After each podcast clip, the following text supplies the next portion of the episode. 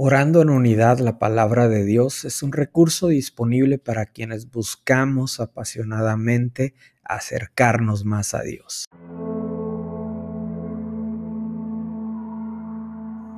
Segundo libro de Crónicas, capítulo 7, versículos del 11 al 16. Así que Salomón terminó de construir el templo del Señor y también el palacio real Llevó a cabo todo lo que había pensado hacer en la construcción del templo y del palacio. Luego una noche el Señor se le apareció a Salomón y le dijo, He oído tu oración y he elegido este templo como el lugar para que se realicen sacrificios. Puede ser que a veces yo cierre los cielos para que no llueva o mande langostas para que devoren las cosechas o envíe plagas entre ustedes. Pero si mi pueblo, que lleva mi nombre, se humilla y ora, busca mi rostro y se aparta de su conducta perversa, yo oiré desde los cielos, perdonaré sus pecados y restauraré su tierra. Salomón acaba de terminar de construir el templo de Dios y todo lo que había pensado hacer en la construcción. Este pasaje es la respuesta de Dios a Salomón.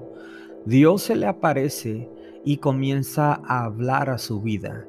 Si mi pueblo se humilla, si mi pueblo busca mi rostro, si mi pueblo cambia su conducta, Vemos en estos pasajes tres condiciones que Dios establece y muchas de las veces queremos que Dios nos escucha, que Él atienda y que Él responda a nuestra oración, pero no nos detenemos a llegar delante de Dios con una actitud correcta.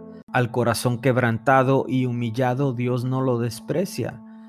Busca su rostro y vivirás dice su palabra. Cambia tu rumbo. Cambia el rumbo de tu vida. Arrepentimiento tiene que ver con corregir el rumbo de tu vida. Entonces yo oiré desde los cielos, está diciendo el pasaje. Y el versículo 15 y 16, mis ojos estarán abiertos y mis oídos atentos a cada oración que se eleve en este lugar pues yo he elegido este templo y lo he apartado para que sea santo, un lugar donde mi nombre será honrado para siempre. Lo vigilaré sin cesar porque es muy preciado a mi corazón. Vamos a levantar nuestra voz delante de Él y vamos a llegar con una actitud correcta porque al corazón quebrantado y humillado Dios no lo desprecia. Recordemos que nosotros somos ese templo ahora. Cuando en el versículo 16 dice, pues he elegido este templo y lo he apartado para que sea santo, un lugar donde mi nombre será honrado para siempre, tú y yo ahora somos ese templo Tú y yo somos el templo del Espíritu Santo, tú y yo somos el templo de la presencia de Dios. Sabemos que nuestras vidas han sido apartadas para que seamos santos. Nuestras vidas han sido apartadas para que sean un lugar donde el nombre de Dios sea honrado para siempre. Padre, gracias. Gracias por las promesas que tú nos das en tu palabra. Venimos delante de ti con un corazón contrito, un corazón humillado, un corazón rendido ante ti, Padre. Te pedimos, Señor, que aún en medio de dificultad, así como tú prometiste, probablemente envíe langostas, pero si mi pueblo se humilla, pero si mi pueblo me busca, Padre, aunque hemos enfrentado dolor, aflicción, temor, ansiedad, preocupación. En el nombre de Jesús, Padre, te damos gracias porque cuando nosotros llegamos con una actitud correcta delante de ti, con un corazón quebrantado, con un corazón humillado, cuando llegamos con una intención de buscarte, cuando venimos delante de ti.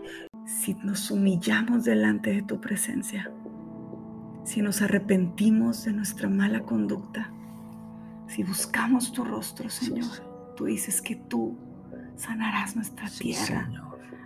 Padre, sana nuestros corazones, sana nuestras familias, sana nuestra iglesia, sana nuestra ciudad, Sana nuestro país, sana nuestra tierra, Señor. Empieza con nosotros, Padre. En el nombre de Jesús. Empieza con cada uno de nosotros, humillando nuestro corazón y rindiéndonos delante de ti, Señor. Yo te pido que tú traigas una convicción de arrepentimiento a nuestro corazón. Gracias, Señor. Que de verdad haya un arrepentimiento genuino, Padre.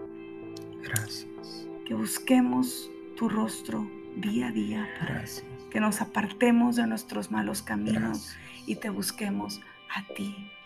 Quebranta a nuestro corazón, Señor. Trae sanidad a nuestra tierra.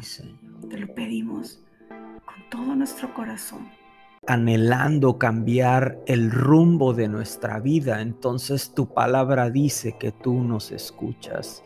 Gracias por escucharnos, gracias por atender a nuestra oración, por atender a nuestro clamor en este día. Cualquier necesidad, cualquier circunstancia, cualquier desafío que estemos enfrentando, toma de decisiones, Padre, Cualquiera que sea nuestra situación, te la ponemos en tus manos y creemos que tú nos escuchas porque tú eres un Dios vivo que escucha a sus hijos, que nos escucha y atiende a nuestro clamor y a nuestra necesidad en el nombre poderoso de Jesús. Amén.